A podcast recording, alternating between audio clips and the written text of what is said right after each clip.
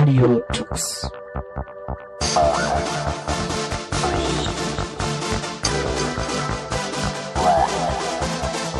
The German Linux Radio, the German Linux Radio.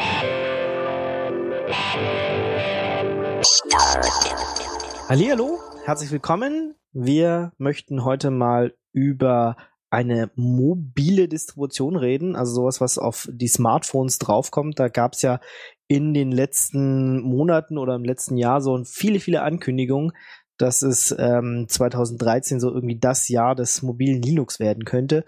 Und wir fangen mal mit einer Distribution an, die Sailfish heißt. Und äh, Legic ist da, der sich in den letzten Wochen das genauer angeguckt hat. Hallo Legic. Hallo Ingo. Ja, sag mal, Sailfish, was ist es eigentlich? Ja, wie du bereits schon anfangs erwähnt hast, ist das quasi eine mobile Plattform, ein mobiles Linux, eine Linux-Distribution, die eben für Smartphones unter anderem primär jetzt entwickelt wird von der Firma Jolla. Das sind ehemalige Nokia-Mitarbeiter, die halt vorher an Migo gearbeitet haben, das ja nur auf dem Nokia N9 rausgekommen ist und danach wurde es eingestellt und Nokia ist ja dann zu Windows übergeschwenkt.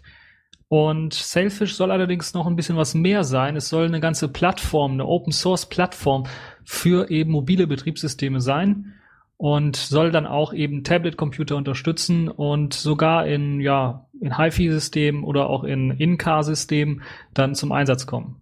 Okay, jetzt aber der Premiere-Fokus ist erstmal äh, Smartphones. Ja, genau erst einmal Smartphones, weil dort eben der Wachstumsmarkt Nummer eins ist und vor allen Dingen gerade Jolla hat sich ja so eine Lücke rausgesucht, so der chinesische Markt, der ja noch stark umkämpft ist, wo es keine großen Android- oder iPhone-Dominanzen gibt. Äh, dort wollen sie einsteigen und wollen natürlich dann erstmal im Smartphone-Markt ähm, dann Fuß fassen. Das ist ja auch der Markt, wo sie tatsächlich auch Erfahrung drin haben, denn es sind ja, wie gesagt, ehemalige Nokia N9-Entwickler äh, und die haben halt mit Smartphones am meisten Erfahrung. Dieses Nokia N9 ist, äh, wie du gesagt hast, eines der wenigen Geräte, die mit Migo rauskamen. Äh, ist, äh, wenn ich das Geld gehabt hätte, hätte ich mir es wahrscheinlich auch geholt. Ich weiß nicht, du hattest ähm, auch eins von diesen N900 oder sowas Geräten, ne? Ich habe sogar beide Geräte. Das heißt, ich habe ein N900, das noch mit Memo ausgestattet ist, also dem Linux-Betriebssystem, dem ersten Linux-Betriebssystem von Nokia im Grunde. Und sogar ein N9, das ich mir besorgt habe. Und beide laufen eigentlich relativ gut. Okay, und da hast du ähm, auch noch die Original-Sachen ähm, drauf? Oder hast du die jetzt äh, dann schon mal mit Selfish äh, betrieben? Ich habe da noch die Originalsachen drauf. Das liegt vor allen Dingen daran, dass äh, Sailfish momentan noch kein Image hat, das man eventuell draufpacken könnte. Okay. Gut, also wir haben gesagt, Migo gab es eine Weile, das war diese Intel und ähm, Nokia-Geschichte. Ähm, das hat sich so ein bisschen aufgelöst. Dann gibt's darauf aufbauend eine Distribution, eine Community-Distribution, die sich mehr nennt, MER. Ähm, und auf diese baut jetzt Sailfish OS auf. Genau. Die Mehr-Distribution ist ja quasi gegründet worden, als Nokia gesagt hat, okay, wir geben Migo auf dann hat man gesagt, okay, diese Kernkomponenten von Migo und die damals auch mit Intel entwickelt worden sind, die wollen wir beibehalten und wollen das Ganze weiterhin anbieten, um halt eben ein Betriebssystem quasi oder ein, äh, eine Oberfläche noch drauf zu bauen und das Ganze als Basis zu nutzen für weitere mobile Systeme. Ich glaube, einer der prominentesten Vertreter ist dann, glaube ich, auch noch das Plasma Active Team, das mehr vor allen Dingen als Grundlage benutzt, zum Beispiel für Tablet-Systeme.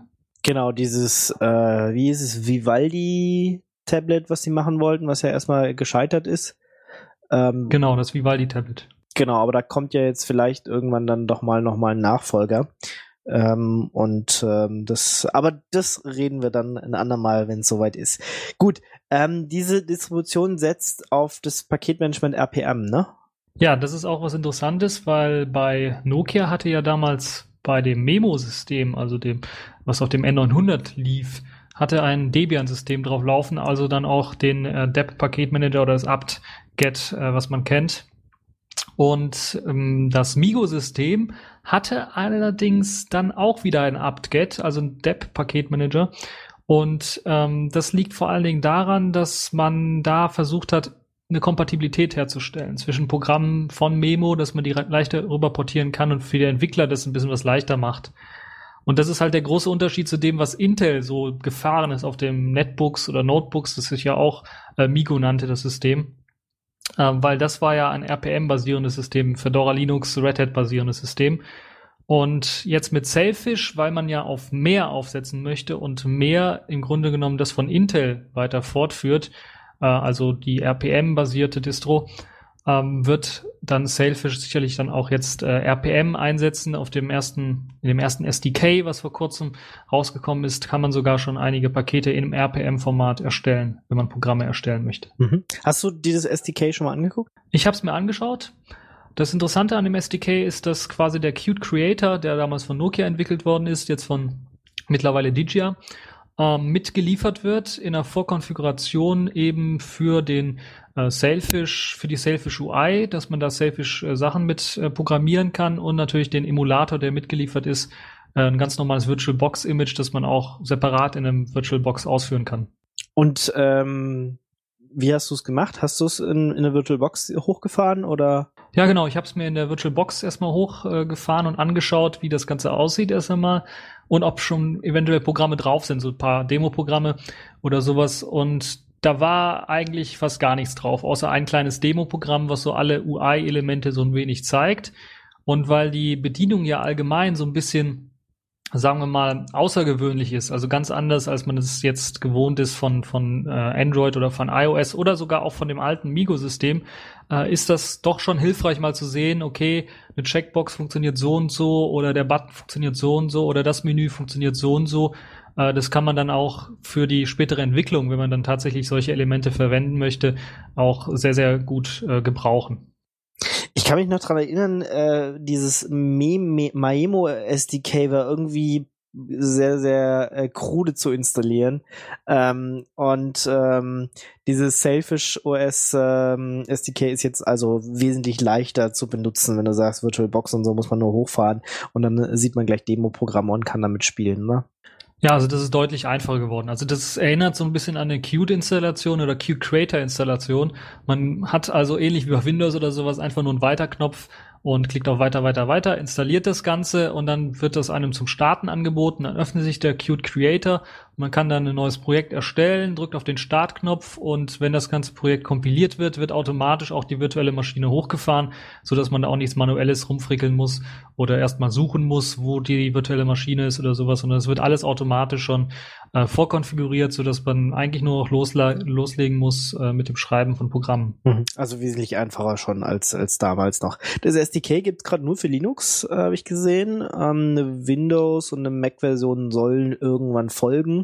Ja, genau. Also ich schätze mal, weil es halt sehr Qt Creator-lastig ist, das Ganze, und Qt Creator ja auch auf Windows und auf Mac läuft, wird das sicherlich keine großen Probleme machen, das dann später auch auf Mac und auf Windows laufen zu lassen.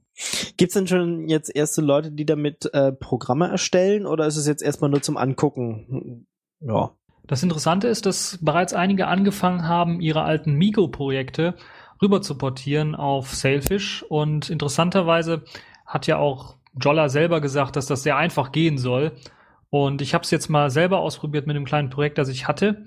Und muss ganz ehrlich sagen, es hat eigentlich wunderbar geklappt. Ich musste das Projekt einfach nur reinladen, dann hat er ein paar Konfigurationen geändert. Also dann kam ein Pop-up hoch, ja, hier muss da und das äh, geändert werden. Habe ich auf OK geklickt, dann wurde das geändert. Und dann konnte ich quasi auf den Startknopf drücken, dann wurde es gebaut, das Ganze. Und lief dann auch komplett nativ auf eben Sailfish ohne große Probleme. Okay, aber neue UI-Elemente hattest du dann natürlich noch nicht. Die musst du jetzt, äh, müsstest du jetzt noch nachbauen. Äh, Nee, das Interessante ist ja, dass die neuen UI-Elemente fast eben den gleichen Namen haben wie eben die alten UI-Elemente. Das heißt, sehr viel zu ändern ist am Source Code nicht, sondern eventuell nur das Kürzel, was davor steht, vor dem Namens. Äh, also anstatt äh, die, die Grundelemente sind natürlich gleich. Also Page beispielsweise ist das, was bei äh, Migo verwendet wurde, ein, ein Keyword für eben äh, das Erstellen einer Applikation einer Seite. Und ich glaube, es heißt jetzt Sailfish Page oder immer noch Page, ich weiß es gar nicht. Also so sind nur ganz, ganz wenige Änderungen, die man machen muss, um tatsächlich dann eine Applikation von Migo auf äh, das Sailfish OS zu portieren.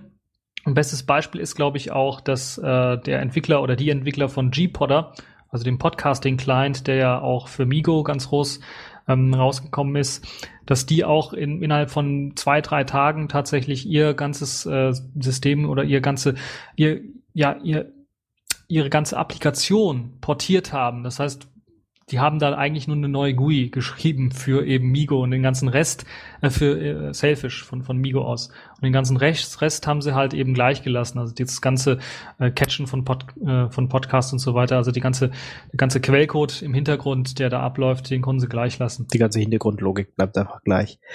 Ähm, wenn ich jetzt eine Applikation fertig habe, was mache ich denn damit? Also beim Memo, Maemo weiß ich äh, noch, da gab es so eine Garage, äh, so eine Community, wo man das hochladen konnte, wo sich die ganzen Leute dann zusammengefunden haben. Wie funktioniert das jetzt bei Sailfish? Also momentan ist mir bisher noch nichts richtiges bekannt, dass es da irgendwie eine Softwareplattform oder sowas gibt, wo man was hochladen könnte. Ich kann mir aber durchaus vorstellen, ist ja das, das SDK ist glaube ich noch in der frühen Version jetzt äh, und ich kann mir durchaus vorstellen, dass wenn jetzt auch die Mac und die Windows-Version rauskommt, dass dann auch äh, noch mehr Software mit einfließt äh, und dass man da auf jeden Fall dann ein Repository oder sowas macht.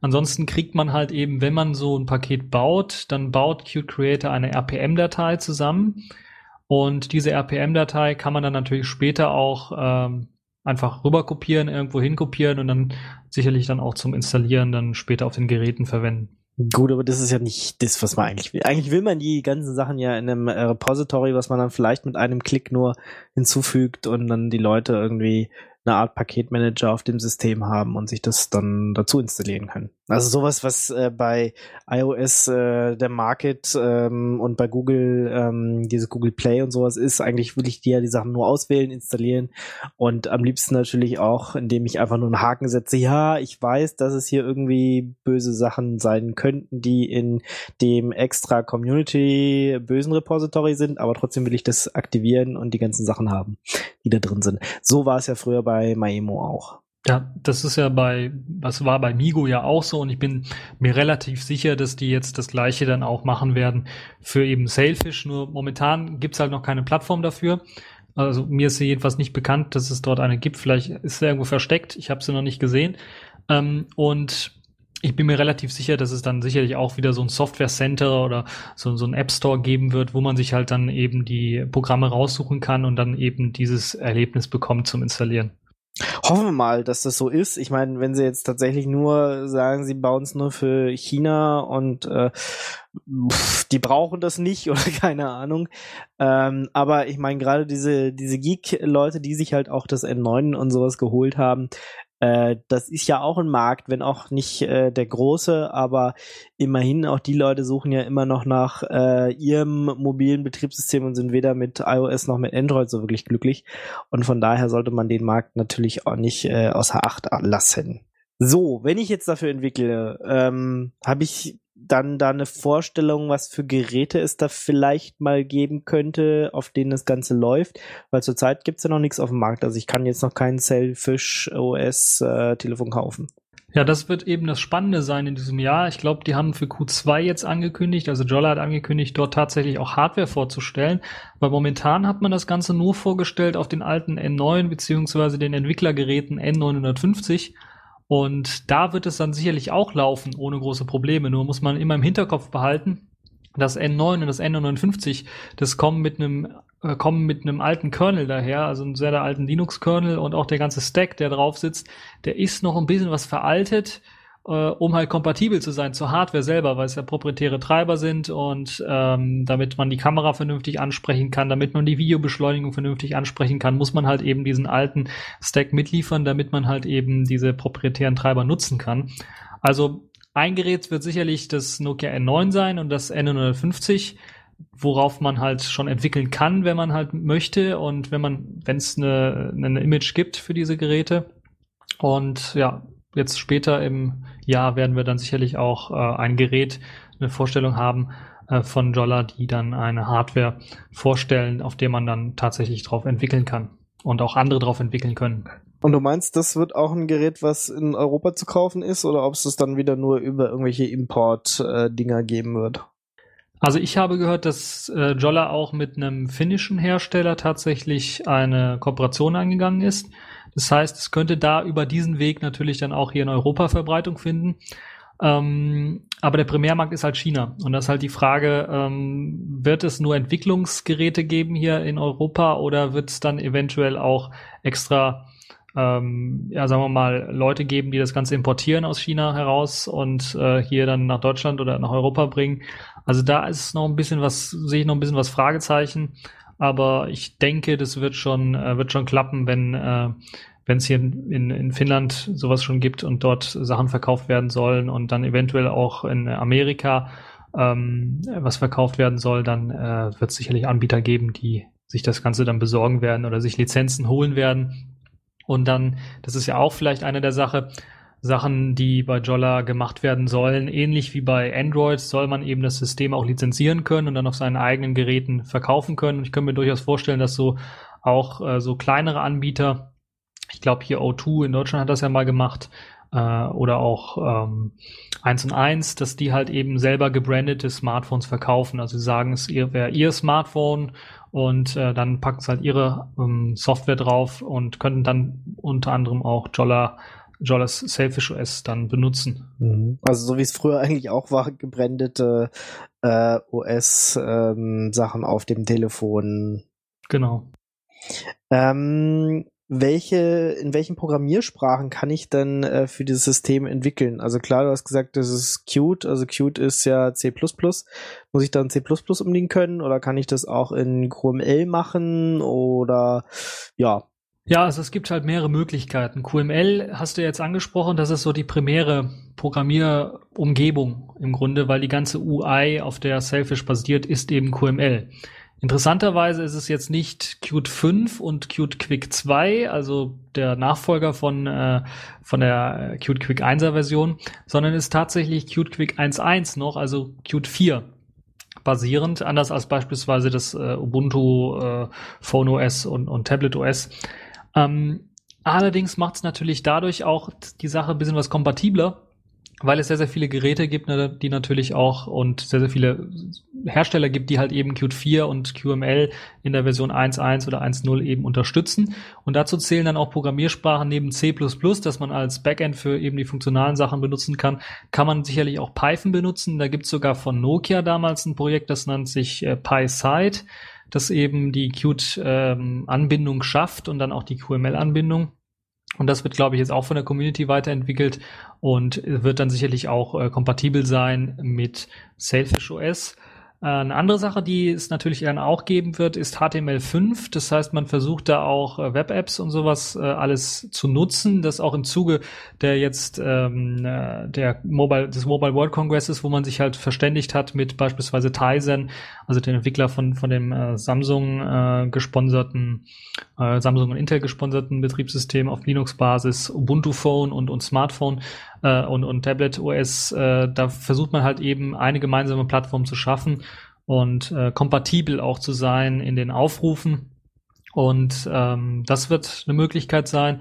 Interessant wird natürlich auch sein, dass auch vorhandene Android-Applikationen beispielsweise äh, lauffähig sind. Die werden allerdings dann unmodifiziert lauffähig sein. Das heißt aber auch dann, äh, dass die halt diese neuen UI-Elemente von Selfish OS nicht nutzen können. Das heißt, da müsste man ein bisschen was anpassen und eventuell auch, da kommt man um QML nicht rum, um Qt Quick nicht rum. Ähm, man muss dann halt eben die Oberfläche ein bisschen umgestalten. Aber das wäre halt eben auch eine Möglichkeit, dann in diesem äh, Java-ähnlichen Code dann äh, Programme schreiben zu können. Ähm, wo du jetzt aber gesagt hast, ähm, dass äh, Samsung mit Tizen oder Tizen äh, ja da weiterbaut und die äh, kompatibel sein wollen, wie soll das funktionieren? Also ich meine, äh, Sailfish ähm, benutzt ja Qt, aber das ist ja bei ähm, bei dem anderen, bei dem Tyson nicht so. Die benutzen noch da dieses, äh, dieses, na, wie heißt es? Die benutzen EFL, also die Enlightenment Foundation Libraries. Unter anderem aber allerdings auch HTML5 und das benutzen alle Großen. Und das ist so, glaube ich, eine der Möglichkeiten, wie man dann, also alle Linux-basierten Systeme, die jetzt rauskommen dieses Jahr, Mozilla Firefox OS, äh, Jailfish, äh, äh, Sailfish und ähm, äh, WebOS und wie sie alle heißen, Ubuntu Phone und die ganzen Geschichten, die setzen halt alle auf HTML5 und das soll ja möglichst standardisiert sein und da wird es dann allerdings dann auch keine, keinerlei Probleme geben im Austausch, wenn man halt eine HTML5-Webseite programmiert hat, wo eine, wo eine App läuft. Na gut, aber dass die HTML5-Webseite dann so aussieht, dass sie sich äh, schön ins Betriebssystem integriert, da bräuchte man ja dann wieder ähm, so Phone Gap oder sowas, äh, dass das dann wirklich auf den verschiedenen Betriebssystemen äh, gut aussieht. Das stimmt natürlich dann auch wieder. Also da müssten natürlich Anpassungen irgendwie äh, erfolgen und da ist natürlich die spannende Frage, ob das die einzelnen Hersteller machen werden. Also eine Möglichkeit ähm, zu abstrahieren, in dem Sinne, dass sie sagen, okay, schreibt eure HTML5-App mit den und den Standard-API-Geschichten und wir transformieren sie dann auf unsere API und äh, das wird natürlich spannend sein, das erstmal zu sehen. Ich bin mir nicht sicher, dass die das alles schaffen werden, weil das ist eine sehr, sehr große Aufgabe. Ähm, aber es ist zumindest eine Aufgabe dann, glaube ich, jetzt für die Zukunft, woran man dann äh, weiterentwickeln wird, weil es ja auch ein Vorteil wäre für eben alle Systeme, glaube ich. Egal ob Smartphone, Tablets oder Desktop-Systeme. Auch äh, WebOS kommt ja jetzt äh, eventuell wieder, nachdem es LG gekauft hat. Also ähm, wir haben da jetzt doch eine Reihe von mobilen Betriebssystemen, die wir ja auch in den kommenden Sendungen dann immer noch mal vorstellen wollen. Ähm, und ja, HTML5 ist da sicher äh, so der einzige übergreifende Standard zurzeit. Und wenn sich die Hersteller da wirklich zusammensetzen und ähm, irgendwas basteln, dass die Apps, egal für was ich sie schreibe, dann wirklich gut aussehen auf den verschiedenen Betriebssystemen, dann ähm, könnten die auch plötzlich eine größere, ähm, ja, eine größere Anzahl von Apps haben, statt äh, wenn das jeder einzeln macht, dass das nur ja eine kleine Anzahl bleibt. Interessant wird es dann im kleineren, glaube ich, jetzt zu sehen mit QML. Weil QML ist ja jetzt auch eine Technologie, die von vielen Herstellern, gerade von den Open Source Herstellern äh, verwendet wird. Also Ubuntu möchte das verwenden, Sailfish OS möchte es verwenden oder verwendet es bereits, beide verwenden es bereits. Äh, Plasma Active verwendet es ähm, auch sehr ausgiebig. Also ich könnte mir durchaus vorstellen, weil sie haben ja auch eine Kooperation geschlossen und wollen zumindestens die API-Calls gleich halten. Ich könnte mir also durchaus vorstellen, wenn man was programmiert, dass eben tatsächlich die in QML geschriebenen Aufrufe, Funktionsaufrufe oder eben der Aufbau einer Applikation selber, also wie ich es bereits gesagt habe mit dem Page, was immer eine Seite erstellt und so weiter und so fort, dass das eventuell zum Standard werden könnte und auch die einzelnen Knöpfe, wie man sie aufruft oder die einzelnen Funktionen, die so ein Knopf hat, dass die gleich werden, so dass der Quellcode zumindestens dann eben ausgetauscht werden kann zwischen den Plattformen sehr, sehr einfach und eben die Oberfläche dann komplett anders aussieht, ähm, aber der Quellcode im Hintergrund dann, äh, der die Oberfläche erzeugt, gleich ist.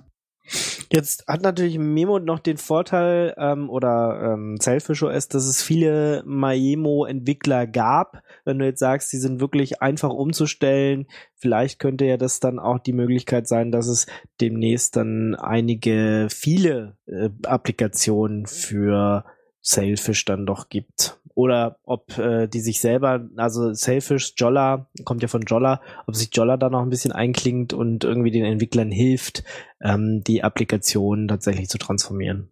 Ja, interessant in dem Ganzen ist ja, dass, ähm, das habe ich damals auch nicht gewusst, dass die bereits 2011 damit angefangen haben, eine sogenannte Sailfish Alliance aufzubauen.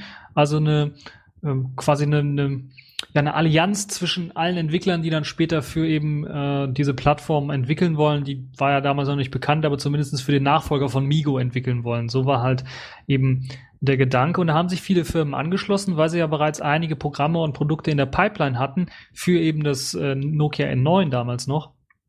Und die Projekte und die Hersteller, die freuen sich natürlich sicherlich, dass sie ihren alten Code nicht wegschmeißen müssen, sondern dass jetzt jemand Neues dahergekommen ist um dann halt diesen Code weiterzuentwickeln und denen auch zu helfen, dann den Code weiterzuentwickeln und dann eventuell Produkte auf den Markt bringen zu können.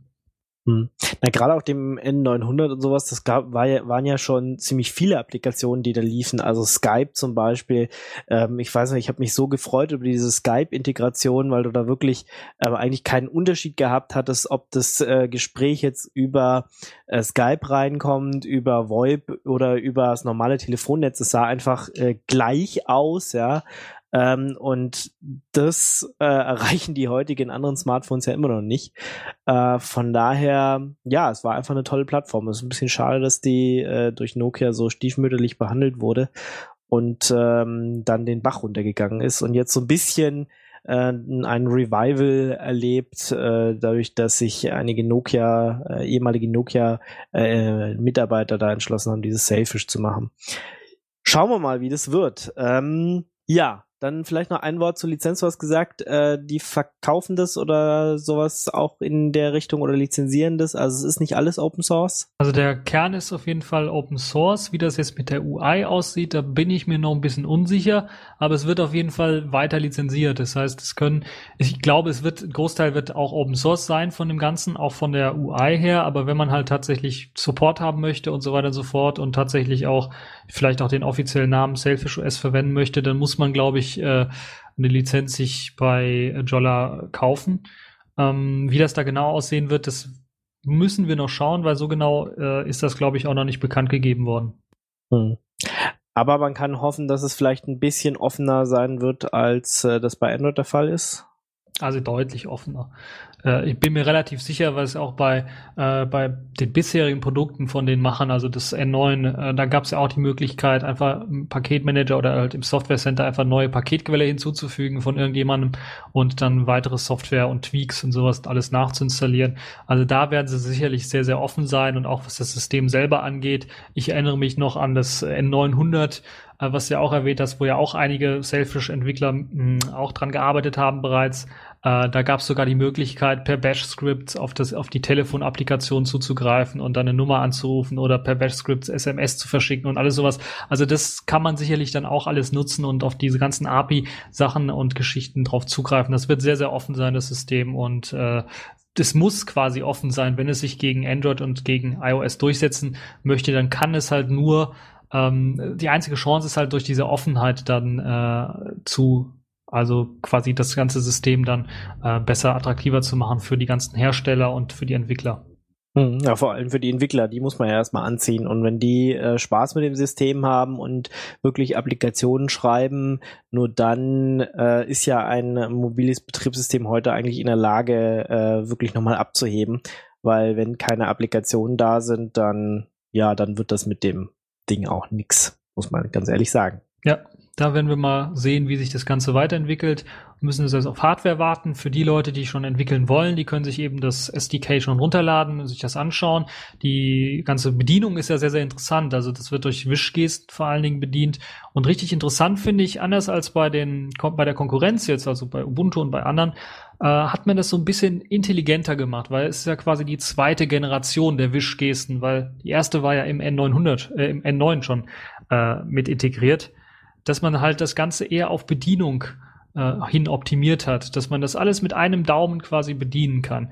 Was ich recht nett finde, ist beispielsweise das Pull-Down-Menü, also dass das Menü standardmäßig versteckt ist und dass man quasi mit dem Daumen einfach ähm, nach unten zieht und dann durch äh, haptisches Feedback, also durch kleine Vibrationen, dann auch merkt, okay, ich bin jetzt auf dem und dem Menüeintrag. Das Menü wird dann von oben eingeblendet und äh, lass dann irgendwie los, um ein Menü auf Eintrag aufzurufen, was glaube ich sehr, sehr schnell in der Bedienung dann sein könnte. In, Im Endeffekt, das werde ich natürlich aber erst sehen und beurteilen können, wenn ich so ein Gerät in der Hand habe. Aber vom, von den ersten Demo-Videos und von den ersten ähm, UI-Demos, die ich jetzt hier auf dem SDK gesehen habe, könnte das eine sehr, sehr interessante Sache werden.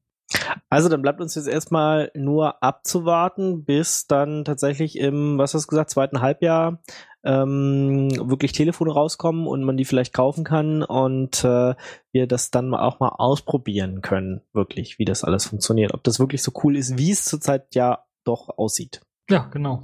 Gut, dann äh, würde ich sagen, wir sind soweit durch, haben wir Selfish OS so äh, vorgestellt. Wie gesagt, es ist noch ein bisschen alles in der Mache, äh, auch wenn das SDK jetzt da ist, auch wenn man jetzt entwickeln kann. Uns fehlt immer noch die Hardware und ähm, die natürlich in großen Stückzahlen, sonst würde es wieder auch nix.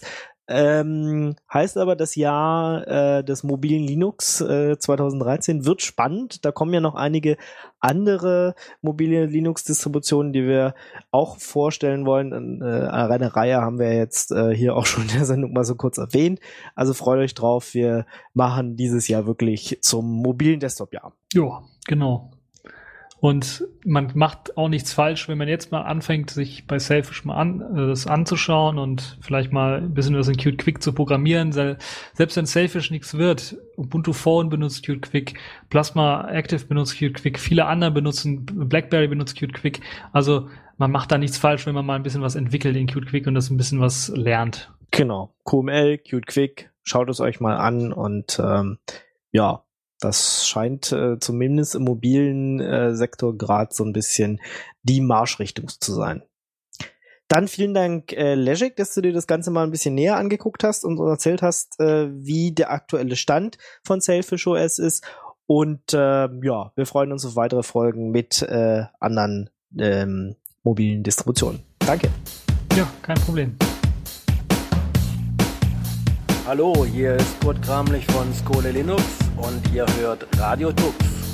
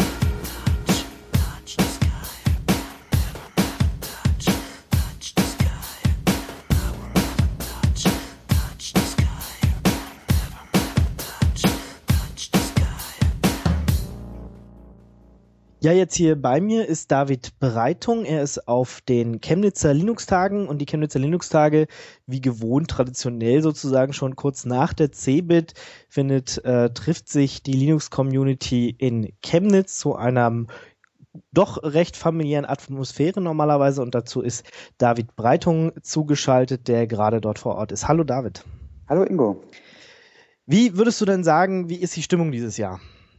Ja, ich glaube, so wie man das vom Chemnitzer Linux-Tag gewohnt ist. Also wie du es gerade schon gesagt hast, sehr familiär, aber ähm, ja dennoch sehr, sehr, ähm, wie soll ich es formulieren? Also sehr zielorientiert, ähm, sehr technisch, ganz interessant, ähm, so die Mischung zwischen äh, einerseits Community und familiärem Zusammensitzen und andererseits sind das sehr businessorientierten und, und technisch lastigen Vorträgen. Das ist immer ganz besonders hier am Linux-Tag.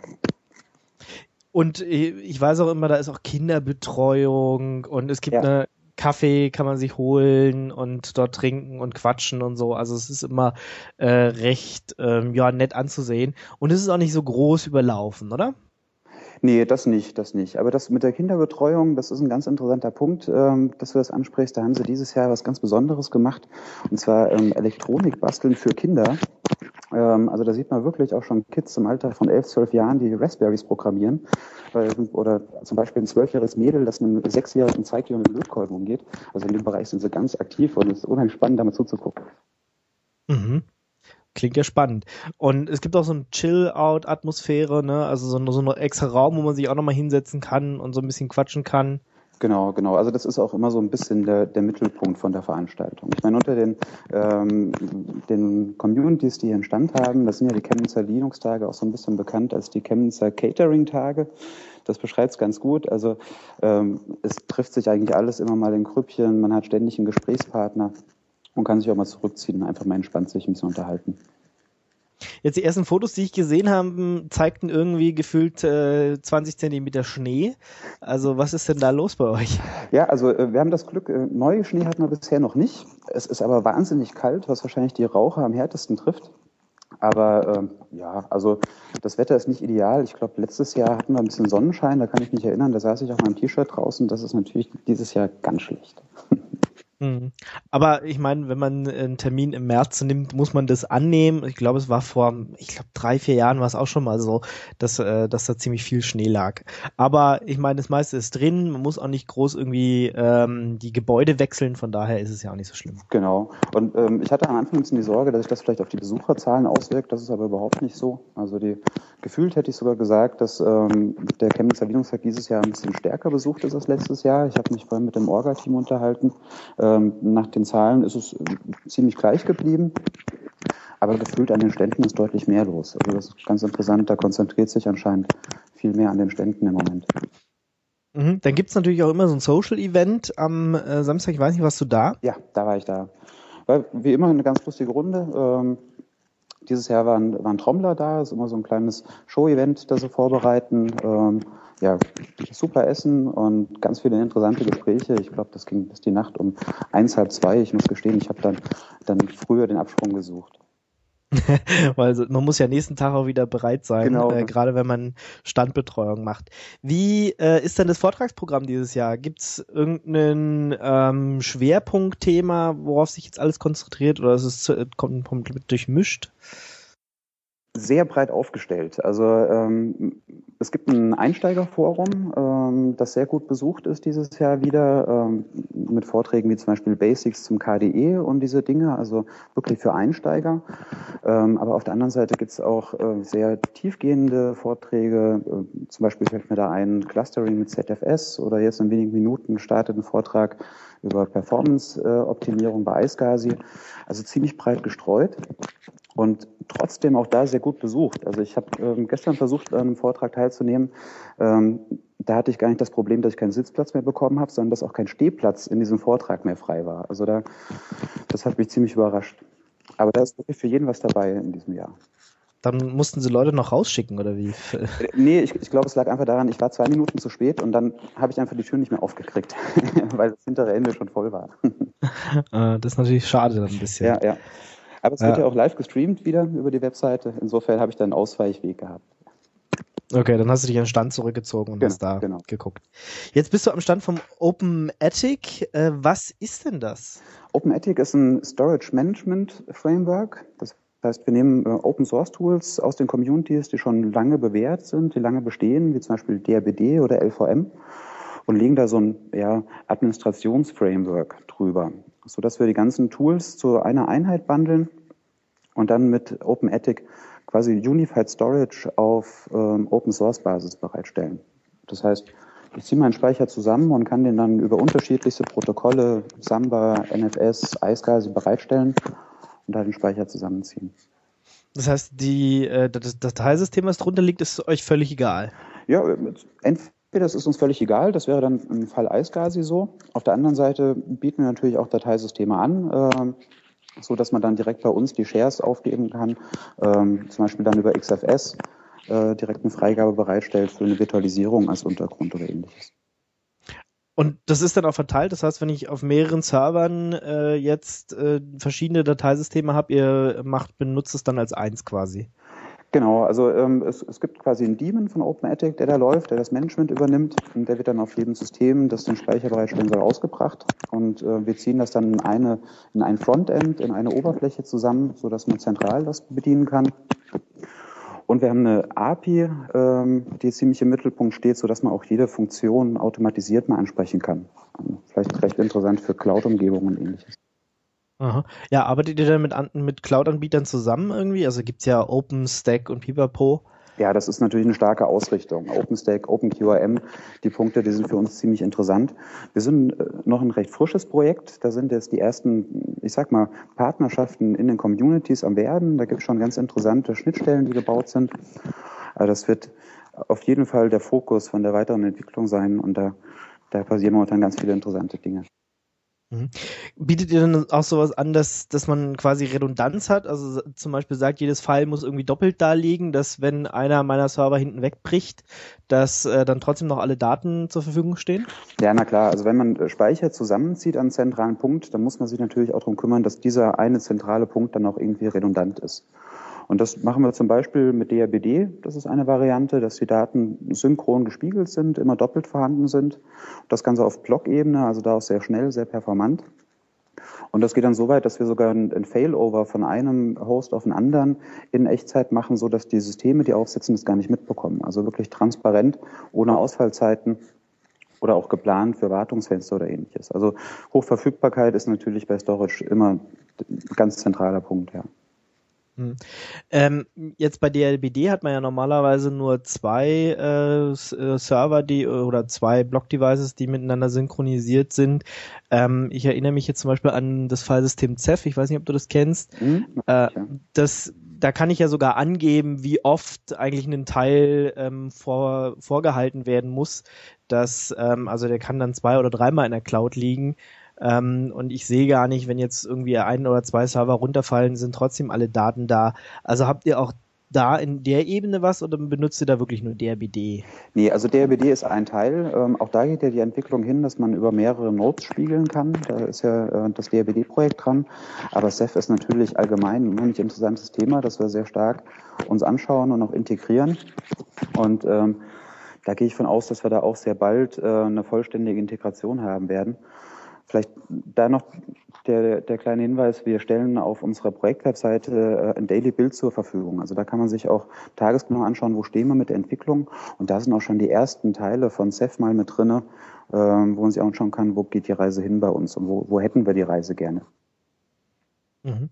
Und äh, wenn du gesagt hast, ihr seid ein junges Projekt, das heißt, äh, wenn jemand mitmachen will, sich auch für das Thema interessiert, kann er sich einfach an euch wenden und äh, ja, mitprogrammieren. Auf jeden Fall sehr gerne. Also da äh, sind wir für alles offen. Ähm, gerade hier auf dem Linux-Tag gab es ja schon wieder sehr interessante Gespräche.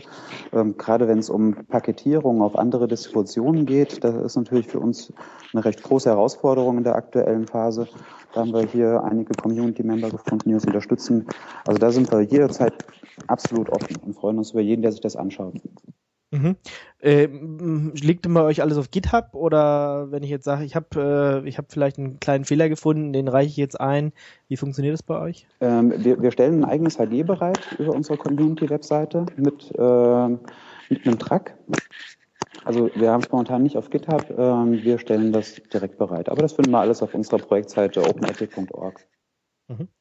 Wie ist denn so die Resonanz bei euch am Stand? Also du hast gerade schon gesagt, dass ein paar Leute vorbeigekommen sind. Wie, wie ist das Interesse? Das Interesse ist äh, recht groß. Also ähm, sowohl was, was äh, das Thema technisch angeht, so aus Community-Sicht, was ähm, Interesse angeht, mitzuwirken bei dem Projekt, aber auch auf der anderen Seite recht interessant, ähm, ziemlich viele Firmen sind hier unterwegs, die ähm, einfach mal über ihre Schmerzpunkte im Storage-Umfeld sprechen und sich auch wirkliche Lösungen anschauen, die jetzt vielleicht nicht so einen dicken kommerziellen Stempel aufgedrückt haben. Also da hat man von, von beiden Seiten ganz interessante Anforderungen, ganz interessante Gespräche. Das macht unheimlich Spaß, dass es halt hier schön ausgewogen ist und nicht so rein businessorientiert, wie das vielleicht mit Cebit ist. Und auch nicht ausschließlich Community und äh, Technik, sondern dass man so beide Seiten hier mal ein bisschen mitbekommt. Mhm. War, war das jetzt eure erste Veranstaltung, auf der ihr groß seid? Oder ähm, geht ihr auch auf andere Linux-Tage oder auch auf zum Beispiel so die Business-Veranstaltungen wie Cebit? Also wir waren letztes Jahr bei der Cebit dabei. Ähm, wir waren auch letztes Jahr schon hier auf den Chemnitzer Linux-Tagen. Das war ja so, äh, ich sag mal, unser, unser Open Release mit Open Ethic. Ähm, wir sind sehr häufig auf anderen Linux-Tagen, machen da gerne Vorträge auch mal zu dem Thema. Ähm, also da versuchen wir schon eng den Kontakt zu den Communities zu halten. Und da sind die Linux-Tage in meinen Augen einfach ideal für.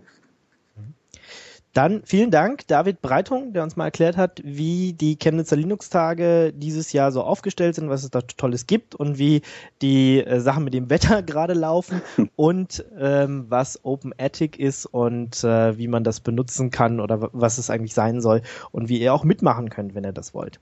Vielen Dank, David. Ich danke dir. Tschüss. Hallo, hier spricht Matthias Ettrich und ihr hört Radio Tux.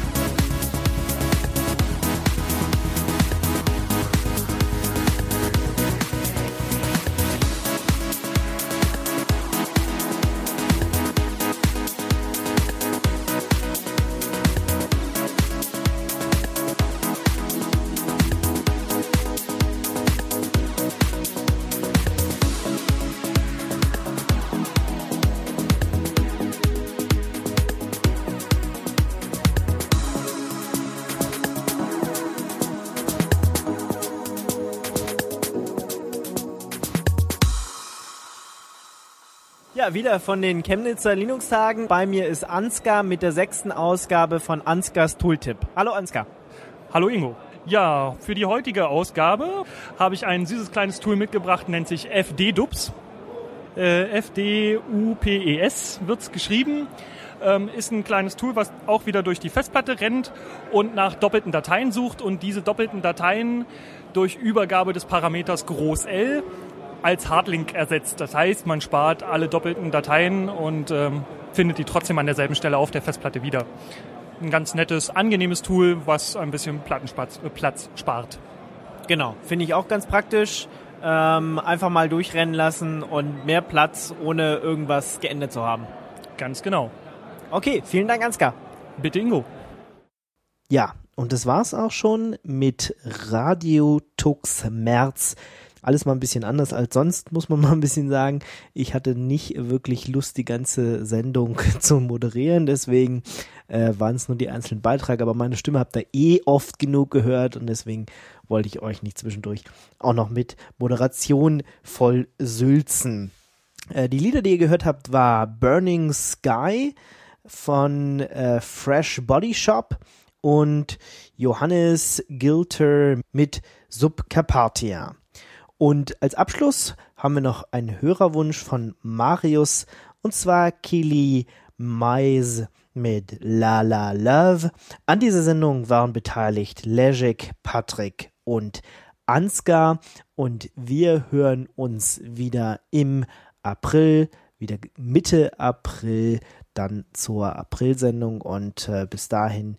Also, bis dann. Ich wünsche euch wie immer eine frohe Zeit. Passt auf euch auf, habt Spaß und äh, vergesst nicht das mit den ganzen Backups und äh, genießt jetzt hoffentlich den Frühling, der demnächst beginnt. Tschüss.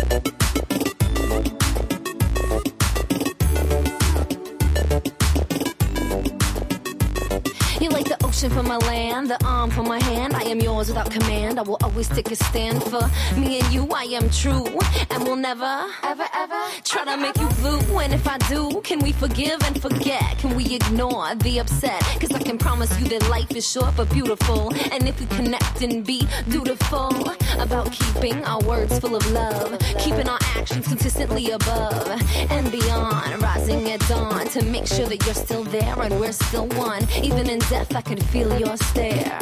Of pure j'adore. You are mi amor. You make me think that love is what life is for. When you are here, I'm okay. I'm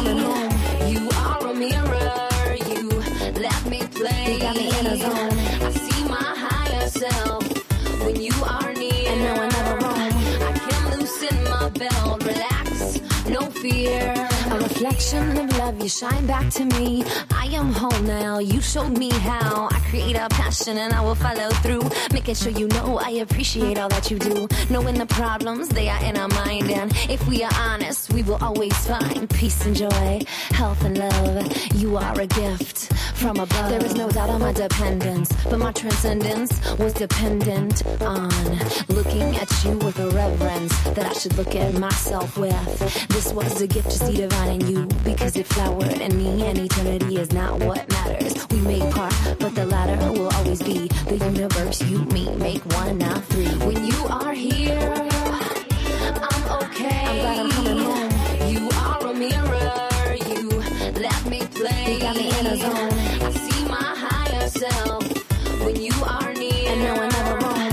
I can loosen my belt, relax, no fear.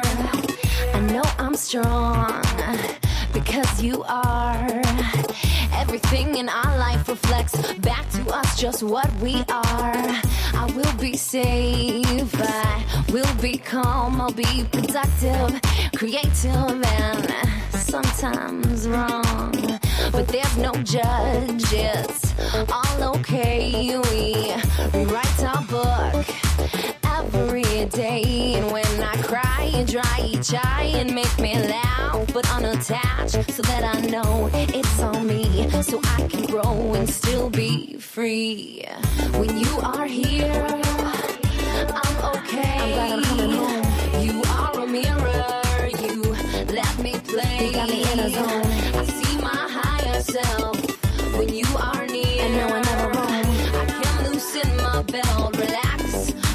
year.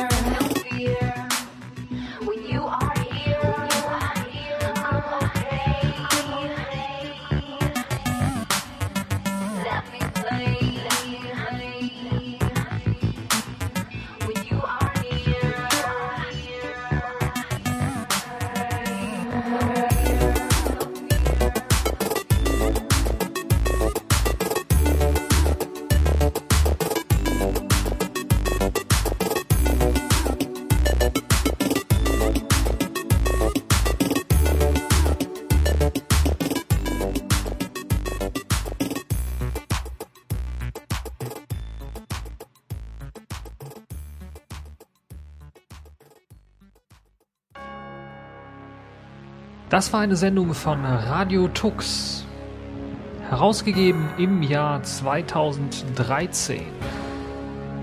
Unter Creative Commons Namensnennung Wiedergabe unter gleichen Bedingungen.